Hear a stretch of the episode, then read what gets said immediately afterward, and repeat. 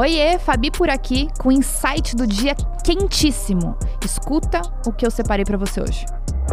Quando eu tenho muita certeza do quanto eu preciso daquilo, é assim, é caso de vida ou morte, ou eu tenho aquilo ou eu tenho aquilo, não tem como eu ceder. É um valor que não tem como você passar por cima desse valor. Agora, se é algo que eu posso ser maleável, por que não ceder? Posso- Até que ponto vale a pena eu manter? E eu vejo que as pessoas têm dificuldade de ceder por conta do ego.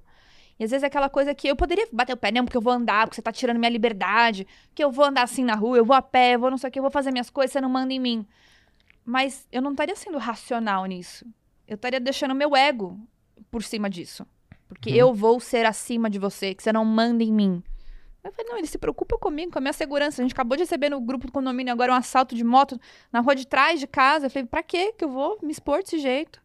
Não é? Uhum. Então posso ceder, claro que eu posso ceder.